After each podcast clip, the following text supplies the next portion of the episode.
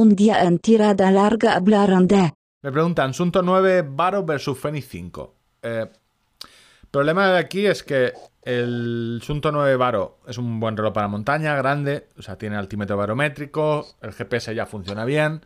Entonces, si es para trail, es un reloj bien, pero que es caro, y es más caro que el Fenix 5, que tiene lo mismo.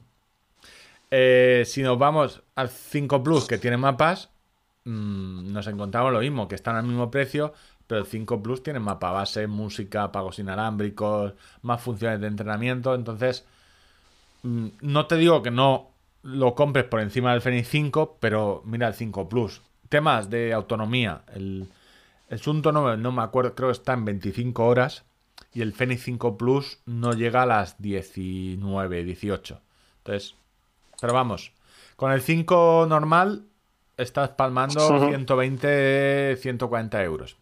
Entonces, es una decisión. O sea, ahora optar por un Sunto es una decisión eh, que tenéis que tener en cuenta que los pulsómetros ópticos no son del todo finos, el GPS va muy bien y son relojes eh, donde lo que te interesa saber es que tengan una buena precisión GPS y que funcione relativamente bien el reloj.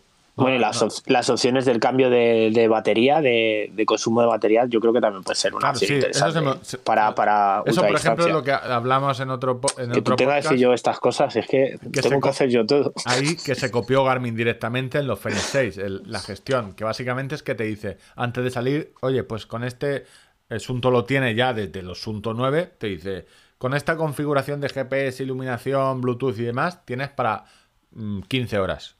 Que está muy bien, que tampoco... Y eso se lo ha copiado ahora Garmin.